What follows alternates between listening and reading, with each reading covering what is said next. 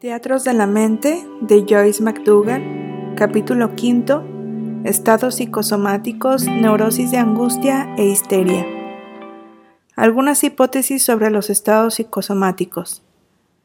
Los fragmentos del análisis de Isaac descritos en el capítulo anterior nos servirán para ilustrar el estudio de algunas hipótesis sobre la regresión psicosomática que pueden contribuir al entendimiento del tipo de funcionamiento mental y organización dinámica de la personalidad que tiene más probabilidades de incrementar la vulnerabilidad psicosomática.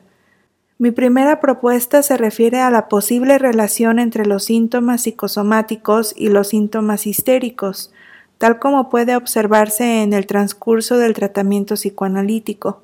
En un estudio anterior, McDougall 1978, en el que examinaba detalladamente las diferencias entre los dos tipos de sintomatología, propuse que el fenómeno psicosomático, a diferencia de las manifestaciones histéricas, estaba desprovisto de un contenido de fantasía reprimido capaz de ser verbalizado, careciendo por tanto de un significado simbólico directo tal como lo encontramos en la estructura inconsciente de los síntomas neuróticos, He acabado por dudar de esta falta total de significado simbólico al ir descubriendo los intensos mecanismos de defensa que algunos pacientes utilizan para que su dolor psíquico sea inoperante y que incluyen la eliminación radical de cualquier representación de ideas intensamente cargadas de afecto.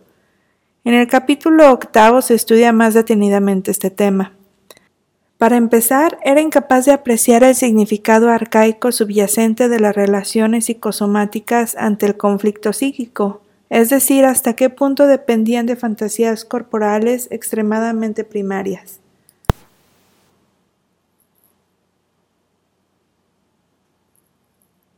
Comunicación y interesarme por el papel económico de la somatización en la estructura psíquica Quizás se podría abogar por la noción de simbolismo preverbal separado de cualquier lazo verbal con el funcionamiento preconsciente, que pudiera dar lugar posteriormente a una forma carca de histeria. Esta es mi primera proposición. La estructura edípica. Una segunda proposición es la de una estructura específica de personalidad en la que las representaciones y los conflictos edípicos están infiltrados por una fantasía subyacente primaria de tipo preverbal, y en la que el cuerpo del niño está poco diferenciado del cuerpo de la madre.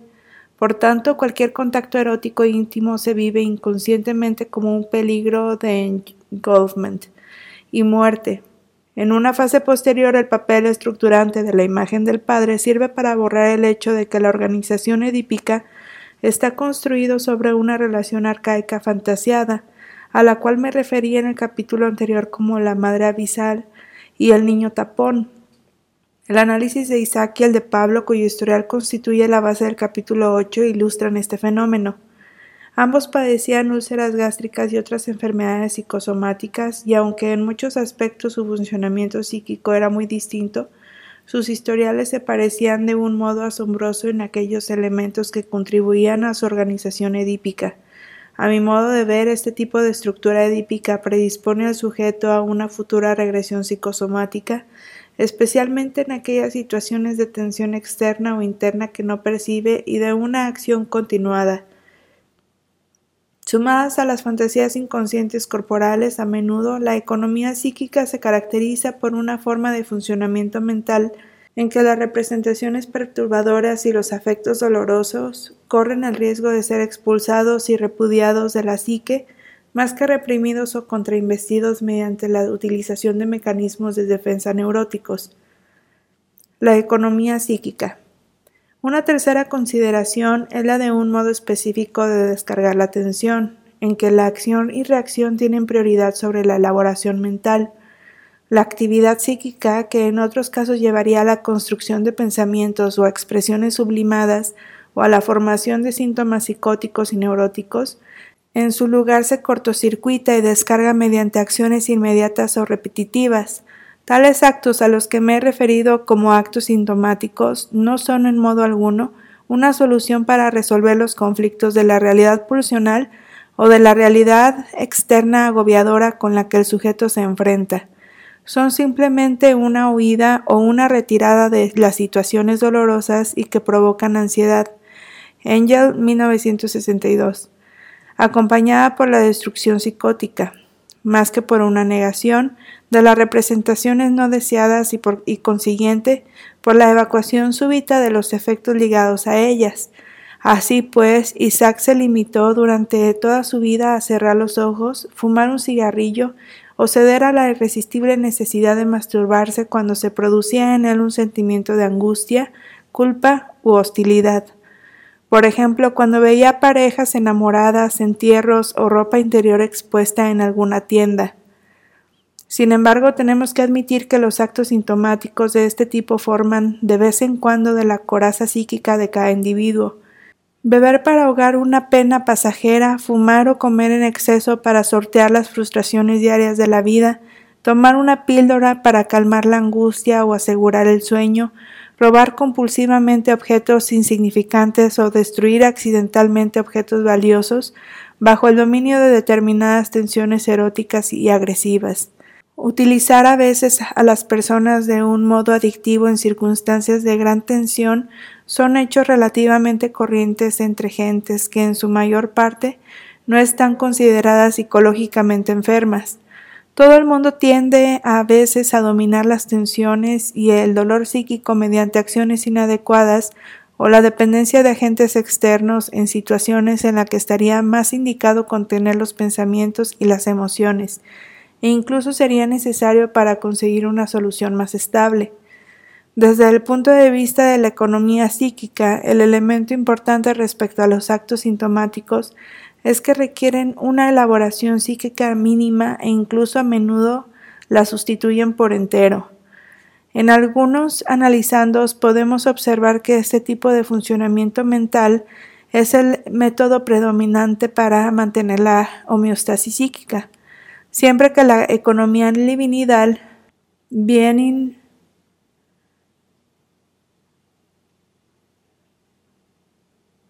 Vemos claramente en algunas entidades clínicas, tales como las perversiones organizadas, la conducta adictiva, determinadas formas de patología de carácter y en todas aquellas situaciones en las que la tensión psíquica precipita una disfunción somática o facilita una infección u otras formas de enfermedad fisiológica. Los síntomas psicosomáticos de esta naturaleza surgen al final de la serie de los actos sintomáticos que estoy proponiendo aquí, en los que la elaboración psíquica en este sector está al mínimo o incluso totalmente ausente. Las raíces de tal esquema de funcionamiento mental se encuentran en el inicio de la vida psíquica, McDougall 1982, y la prueba de su efecto perturbador puede observarse claramente en los niños pequeños, dado que el bebé psicológicamente no puede elaborar situaciones de tensión, de dolor mental o de una estimulación excesiva, las manifestaciones patológicas son invariablemente de naturaleza psicosomática, como el insomnio infantil, el continuo regurgitar y volver a tragar el, contenido estomacal conocido como mericismo, el vómito cíclico y las reacciones espasmódicas de diversa índole. Tales observaciones plantean a psicoanálisis unos problemas de investigación muy desafiantes, tanto en el campo teórico como en el clínico. El acting out y los fenómenos psicosomáticos. En el trabajo psicoanalítico con adultos, este fenómeno de acción y reacción tiende a sustraerse al proceso analítico, obstaculizando su progreso. El concepto freudiano de acting out merece una reflexión en este contexto. Originalmente este concepto se aplicaba a la situación psicoanalítica para describir etapas en las que los fenómenos movilizados por la relación de transferencia se dispersan mediante algún tipo de acción, normalmente fuera del encuadre analítico, en lugar de verbalizarse y elaborarse durante las sesiones. No obstante, a pesar de esta limitada connotación clínica, el acting out es en teoría un concepto económico en la medida que supone una inmediata transformación en acción de las emociones pulsionales, fantasías y deseos a fin de evitar determinadas representaciones o emociones dolorosas, demasiado excitantes o conflictivas. Todo esto también se incluye en la categoría de repudio psíquico o desestimación. El uso de la palabra out en la traducción inglesa de Aguirre como acting out sugiere una doble noción perteneciente a la economía psíquica. En primer lugar, algo que hubiera debido mantenerse dentro y ser manejado psicológicamente es puesto fuera de uno mismo de la situación analítica. En segundo lugar, la atención está siendo drenada, de suerte que no quede ninguna huella de conflicto interno. Esta es una noción fundamental en los escritos de Freud, 1938. Así, los efectos depresivos o de ansiedad con los que el sujeto no es capaz de enfrentarse no adquieren representación mental. El mecanismo psicológico de repudio va unido a la tendencia económica al acting out y a la descarga de tensión. Al aplicar el concepto de repudio más que el de represión a los fenómenos psicosomáticos, nos lleva a la suposición de que el conflicto mental es desaprobado y expulsado de la psique para ser en su lugar descargado a través del cuerpo y su funcionamiento somático. En los inicios de la vida psíquica el cuerpo se vive como un objeto que pertenece al mundo externo. Esta forma de percepción sigue existiendo en la vida onírica y en determinados estados psicóticos y místicos, es decir, que el cuerpo mismo determinadas zonas o funciones son tratados como entidades independientes y a veces pertenecientes a otro o bajo su dominio. Por ejemplo, en los estados psicóticos, en lo que el sujeto se inflige graves automutilaciones, éste puede permanecer ajeno a cualquier sensación inmediata de dolor. Aquí lo más importante es la posibilidad de que en lo que pudiéramos llamar estados mentales psicosomáticos algunas zonas y funciones corporales pueden ser consideradas inconscientemente de este modo, no se consideran propiedad del sujeto, sino pertenecientes a otro, a la madre de la primera infancia.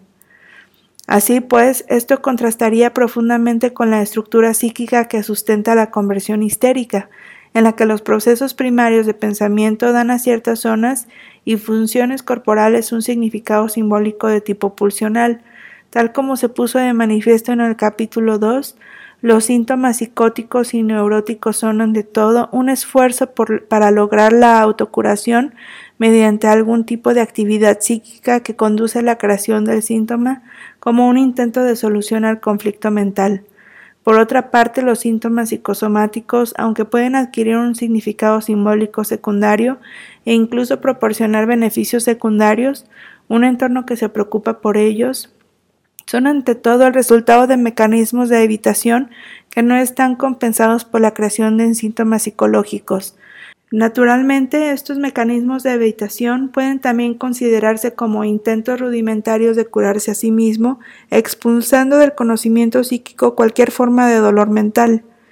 Los individuos que utilizan estos recursos de escape de un modo exagerado tienden a dar una apariencia de normalidad en la medida en que están libres de síntomas y a menudo, dado el ahogo de sus afectos, parecen capaces de enfrentarse con la adversidad en cualquier circunstancia.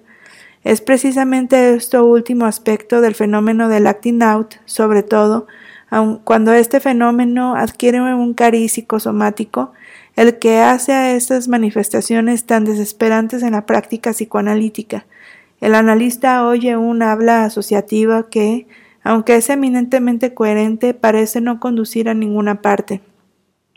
En esos momentos sentimos que falta algo, una dimensión a menudo de carácter afectivo, es como oír la letra de una canción sin la música.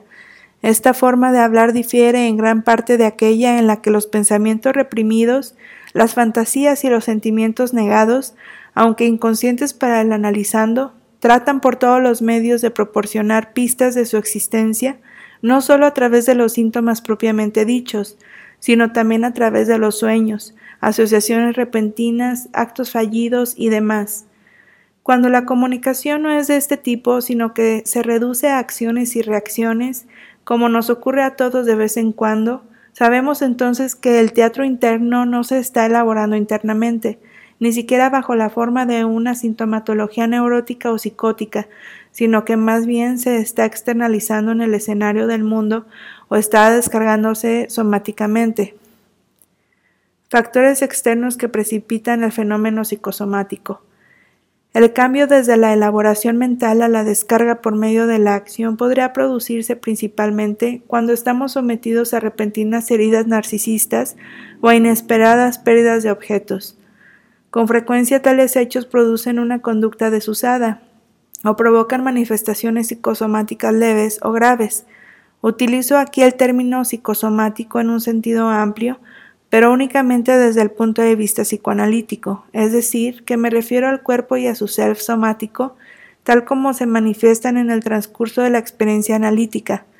Por tanto, no me estoy refiriendo solamente a las enfermedades psicosomáticas reconocidas, tales como úlceras gástricas, asma bronquial y colitis precisos, que se acompañan invariablemente de síntomas físicos, como cansancio, sudores, temblores y apatía a este abanico de fenómenos psicosomáticos cabría añadir la propensión a los accidentes y la creciente susceptibilidad a las infecciones en épocas de tensión. El psicoanalista tiene múltiples oportunidades de observar dichos fenómenos y se halla en situación de formular hipótesis distintas de los psicosomaticistas que aun viendo a muchos más pacientes no tienen tantas posibilidades de seguirles a través de la intensa experiencia de un psicoanálisis o durante el transcurso de una psicoterapia. Aunque todos tenemos un determinado umbral para la atención psíquica, más allá del cual nuestras capacidades para afrontarla mentalmente pueden fracasar, mis observaciones clínicas me han llevado a sostener que la vulnerabilidad psicosomática aumenta notablemente a raíz de cualquier perturbación en nuestra economía narcisista. McDougall 1978. Cuanto más frágil es nuestro equilibrio narcisista, más fácilmente tendemos a acabar con la tensión externa e interna mediante algún tipo de conducta acting out o un acto sintomático de somatización. En caso de somatización, el sujeto suele permanecer ajeno a sus conflictos mentales y a su dolor psíquico. De hecho, rara es la persona que piensa que sus enfermedades fisiológicas son también enfermedades psicológicas. Recordamos que durante 40 años Isaac vivió ajeno a cualquier tipo de problema psicológico. Aunque padeciera úlceras gástricas, asmas, trastornos cardíacos y tetanía, jamás sospechó que este conjunto de enfermedades tuviera una dimensión psicológica. Su estructura defensiva era tal que ni sabía del alcance de su fragilidad narcisista ni de su terror subyacente a todas aquellas situaciones de relación investidas divinidalmente.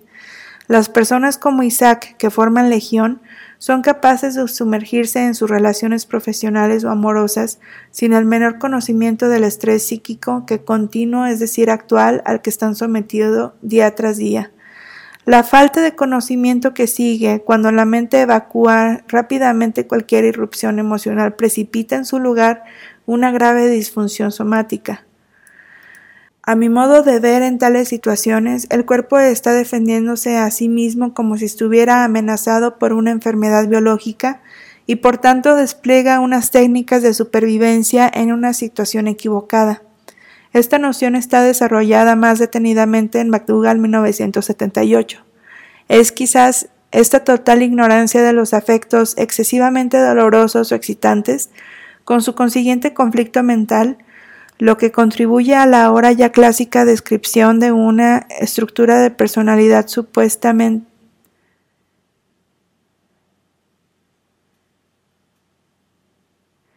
catastróficos que pudieran causar un considerable dolor psíquico en la, en la, mayor parte de la gente son considerados con aparente calma y un estado inususcitado de falta de afectos, conocido como alexitimia. Mis observaciones durante largos años de trabajo con pacientes analíticos me inducen a recalcar que esta condición no se debe necesariamente a una falla tanto en las estructuras psíquicas como en las biológicas neuronales. Los hechos traumáticos que tan frecuentemente preceden al brote de graves afecciones psicosomáticas, pérdida de seguridad, abandono por parte de los objetos amados, pérdida repentina de autoestima podrían ser considerados por el contrario como causantes de un dolor y una perturbación demasiado profundos como para que el sujeto pueda soportarlos o que despierten una angustia de dimensiones psicóticas. Es decir, los modos de relación de tipo operatorio y la expulsión del afecto pueden ser unas defensas mentales extremadamente primarias.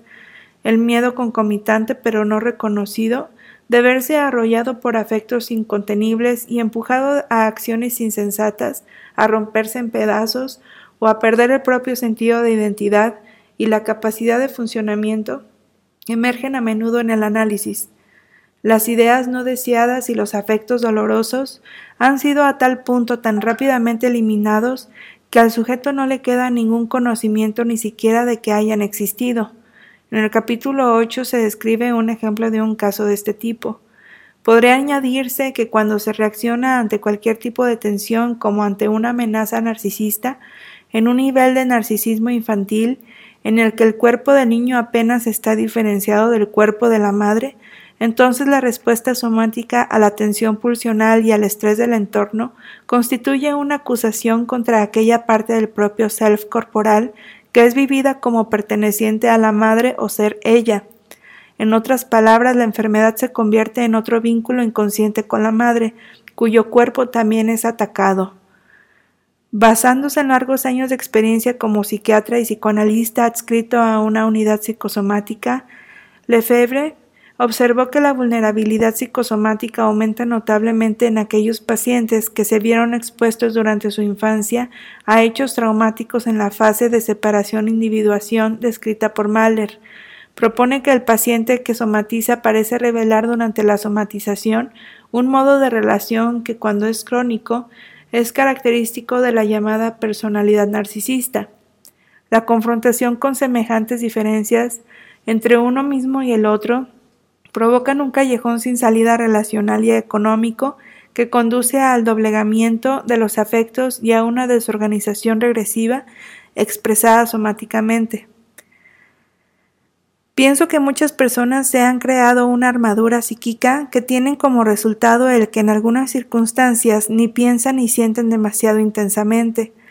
Estas circunstancias pueden consistir en hechos catastróficos, como hemos sugerido anteriormente, pero pudieran ser también hechos cotidianos tales como situaciones en el trabajo, en la vida sexual o simplemente el conocer gente que contienen un potencial traumático oculto. Por ejemplo, los hechos que provocaron una patología gástrica grave a Isaac fueron su fracaso en pensar un importante examen y el inicio de su vida sexual adulta.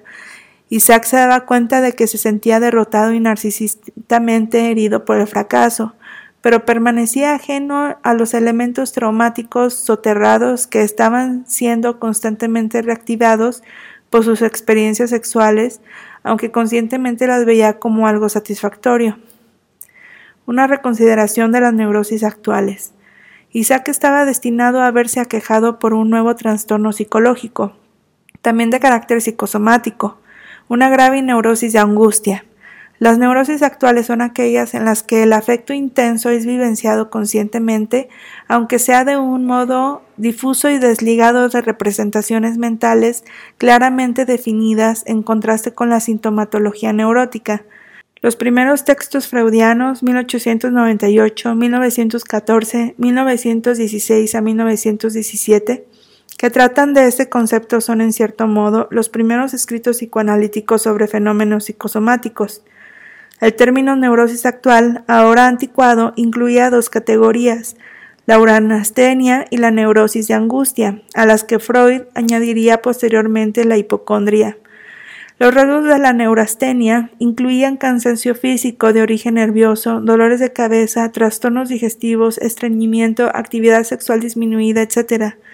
La neurosis de angustia, tal como se manifestaba en Isaac, se caracterizaba por sudores, temblores, palpitaciones y dificultades respiratorias. Muchos de los analizandos siguen hoy día describiendo estos mismos síntomas tan vívidamente como en la época de Freud. En efecto, en los análisis de hoy, muchos más largos que los de antes, a menudo encontramos que seguido de la desaparición de los síntomas neuróticos que trajeron al paciente de análisis, estas y otras corren el riesgo de convertirse en otro obstáculo con el que tropezará más de un análisis. Los síntomas han desaparecido y se han producido muchos cambios psíquicos internos, pero el analizando sigue encontrándose vacío, ansioso, desgraciado, insatisfecho y qué decir del analista. McDougall, 1984.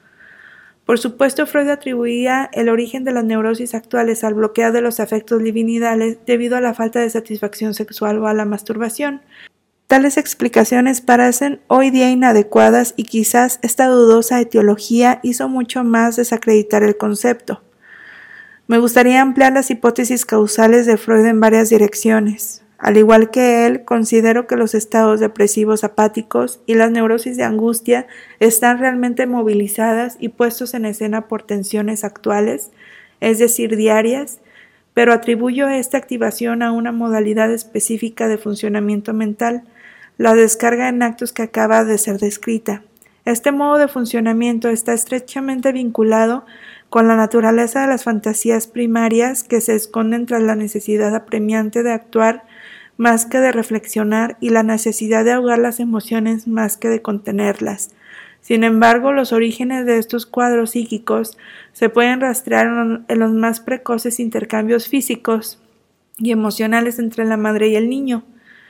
En los estados graves psicosomáticos y de ansiedad encontramos una organización edípica primaria en la que la madre, sin repudiar al padre, se relaciona con su hijo como si éste fuera un complemento sexual una prolongación narcisista de su propio self, estableciendo así una forma específica de relación con el self corporal de su hijo.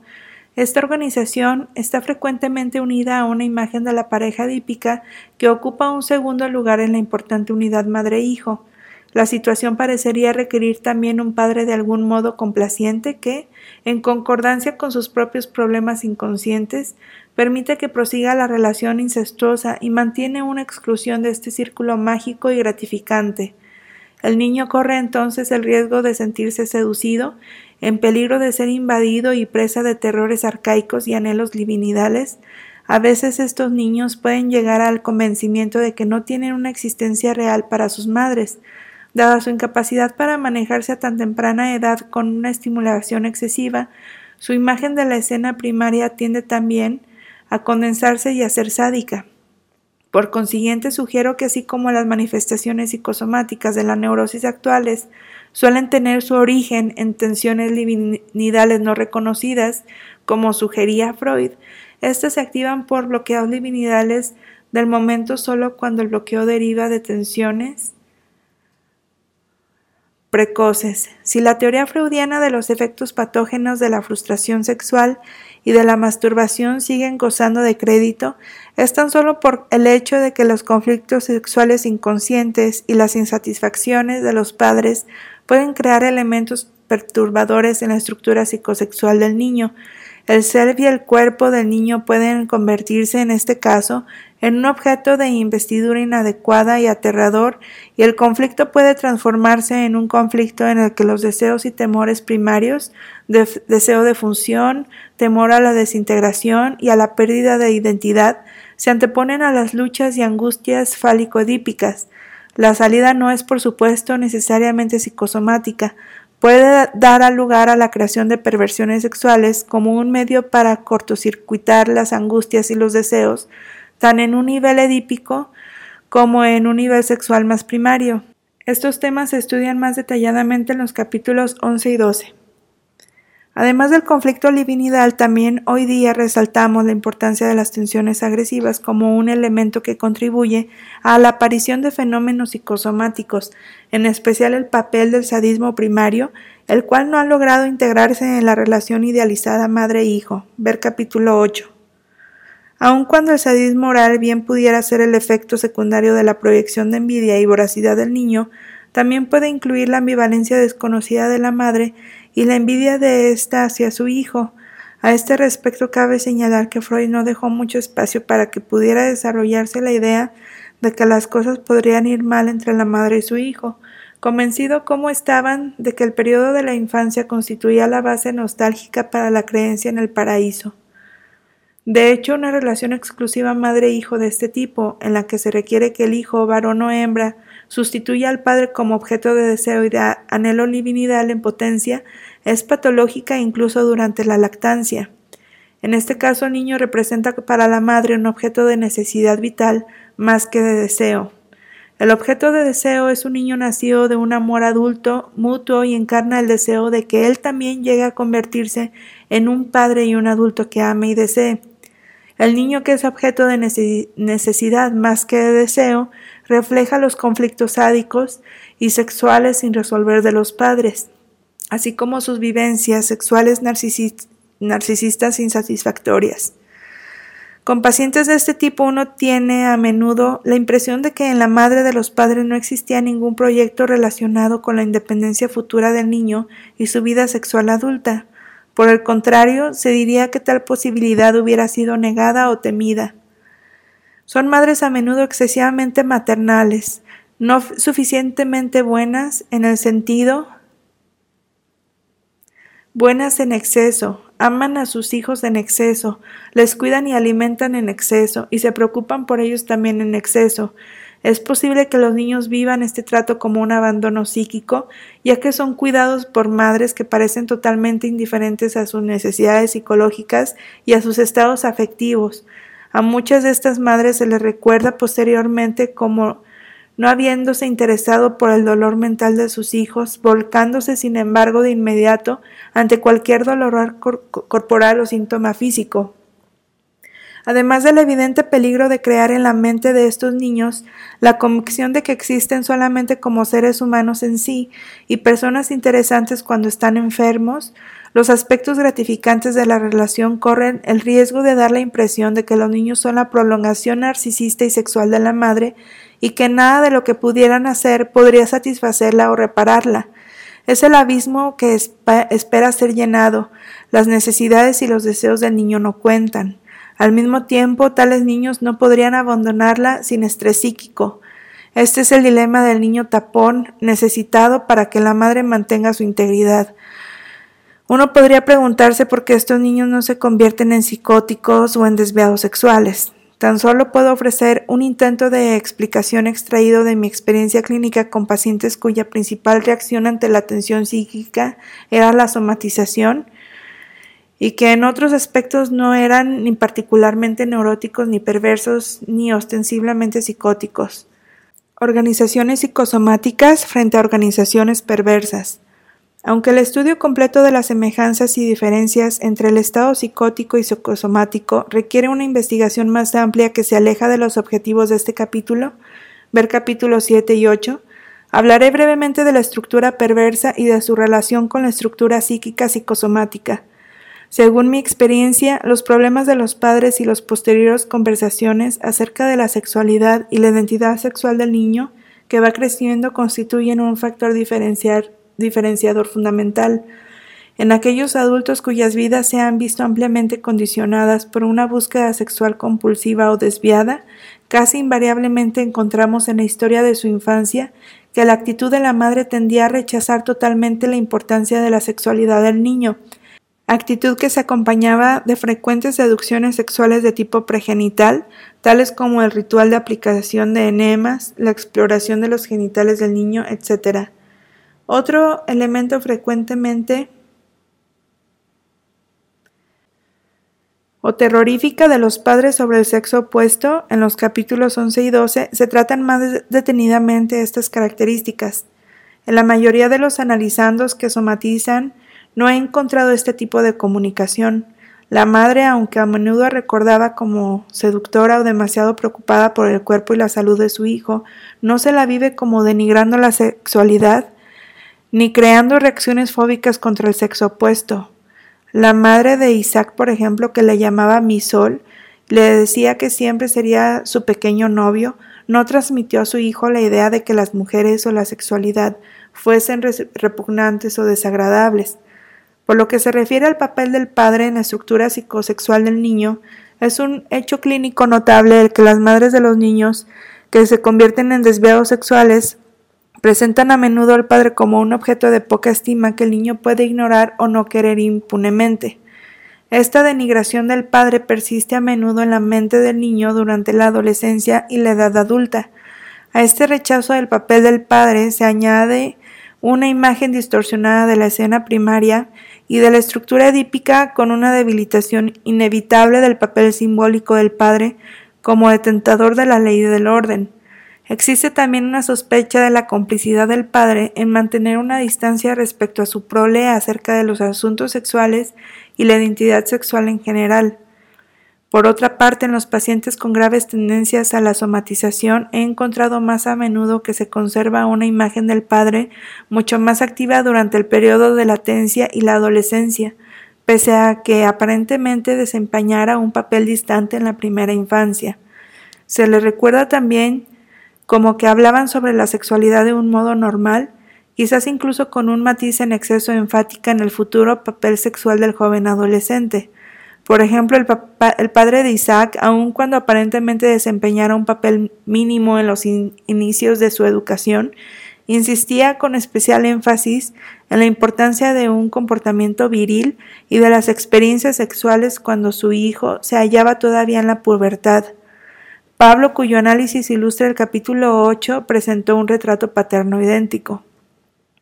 El padre de Isaac también permitió que su hijo supiera de sus relaciones sexuales fuera del matrimonio, aunque tal discurso paterno puede desempeñar un papel normalizante en cuanto a la actividad sexual como tal y puede implicar que el niño tiene derecho a una futura vida sexual adulta. Los problemas surgen si este tipo de incitación se injerta en la terrorífica fantasía sexual infantil de ser devorado por la madre, en la que el papel, fálico estructurante del padre, es decir, su función como figura que protegerá al niño del peligro, es mínimo.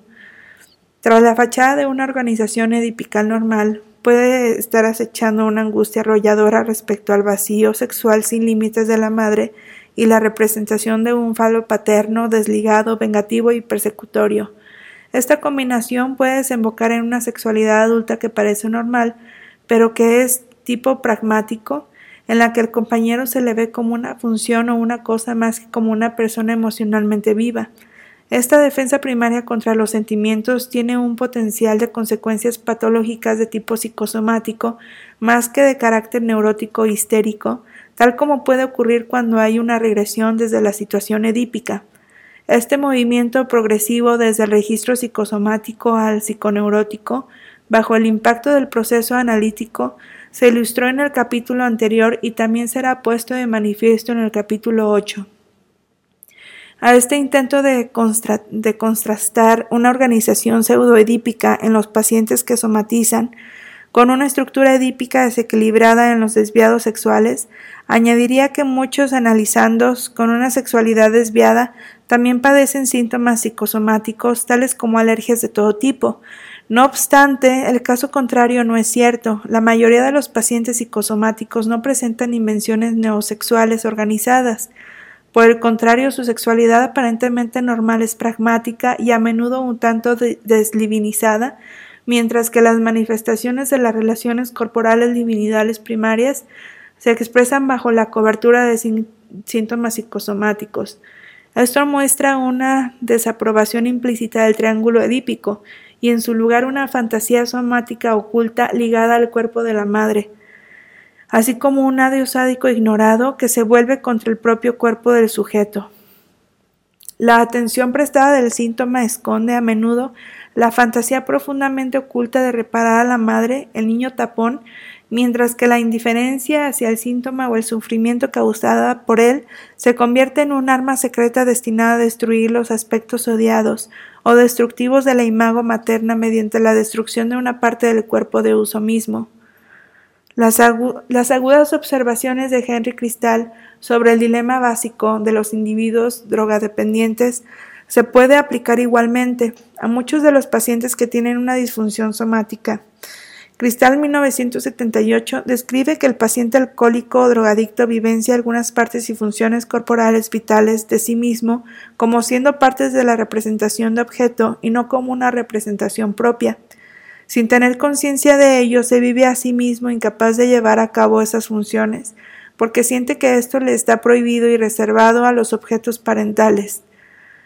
Cristal prosigue citando ejemplos de pacientes con patología psicosomática que han podido obtener ayuda mediante mecanismos de biofeedback, incrementando su control sobre algunas zonas del sistema nervioso autónomo.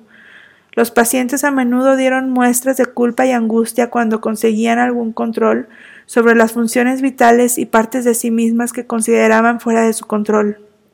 Los primeros cuidados maternos son vivenciados como un permiso para vivir.